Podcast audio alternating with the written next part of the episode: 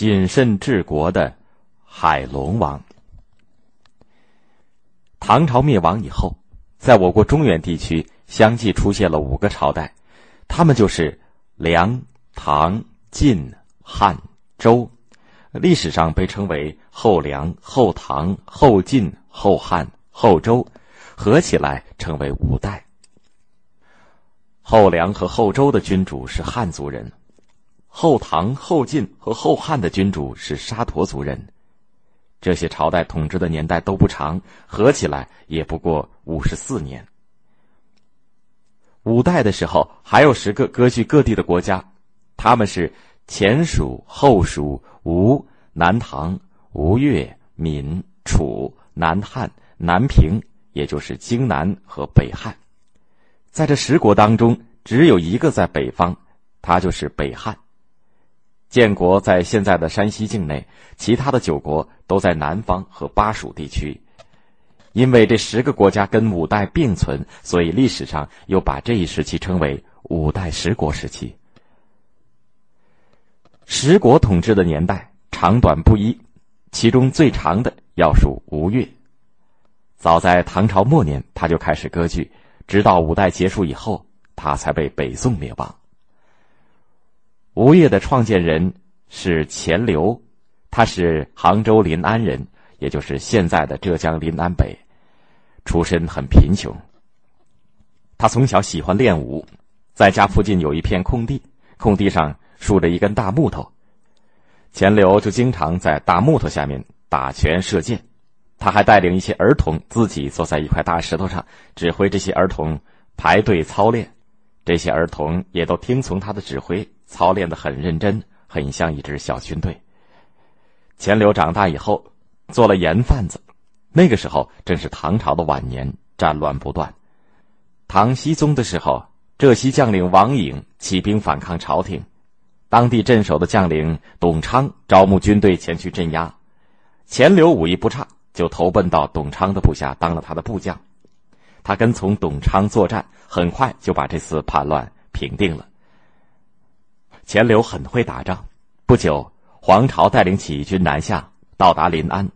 钱镠带领少量的士兵埋伏在山谷当中，用箭射死了起义军的先头部队的主将，杀死了起义军几百人，打了一个胜仗。黄巢看见先头部队受了挫折，没有多停留，就离开了临安。由于钱镠镇压王颖叛乱和黄巢起义不断立功，很快就被提升为刺史、节度使。他和董昌。分据浙西、浙东，成为当地两股最大的割据势力。后来，董昌发动叛乱，自称皇帝，钱镠不服，出兵把董昌灭掉。这样一来，他的功劳就更大了。他也不断的被加官进爵，唐朝末年已被封为吴王、越王。到后梁的时候，梁太祖又封他为吴越王。这时，他已经占据了现在浙江省的全部和江苏省的一部分。就这样成了吴越国的国王。钱镠封了王，非常得意。他在杭州修建了华丽的王府，每次出门车马很多，跟从的人前呼后拥，气派大的不得了。他的父亲钱宽对这种排场很是不满。钱宽仍然住在老家，每次听到钱流来，他总是设法躲开，不愿意见他。有一次，钱流不用车马，不带随从，步行前往老家。问父亲为什么躲开不见？钱宽说：“我们家世世代代靠捕鱼种田过活，从来没有出过像你这样的大贵人。如今你占领了那么大的地盘，三面都是敌人，我担心将来发生大祸，连累全家。”钱镠听了，答应一定记住父亲的话，保住自己的地盘。从此，他处处谨慎小心，力求自保。从后唐开始，中原接连换了几个王朝，吴越国总是向这些王朝称臣进贡。钱镠很怕周围的国家来进攻，连夜里都不敢好好睡觉。他命人做了一个小圆木的枕头，叫做颈枕。他睡着以后，只要稍许一动，就会从颈枕上滚下来，人也跟着惊醒了。他又在卧房里放了一个装有白粉的盘子。晚上想到什么，马上就在粉盘上写下来，第二天再处理。他还命人通宵值班，一旦外面有人进来报告事情，就立刻叫醒他，免得误事。钱刘不但自己谨慎小心，还要求部下也保持警惕。他的住宅周围每天夜里都有打更的士兵。一天夜里，打更的士兵坐在墙角睡着了，钱刘看到了以后，就拿起几颗铜弹子，远远的朝墙上打去。铜弹子打到墙上，发出清脆的响声。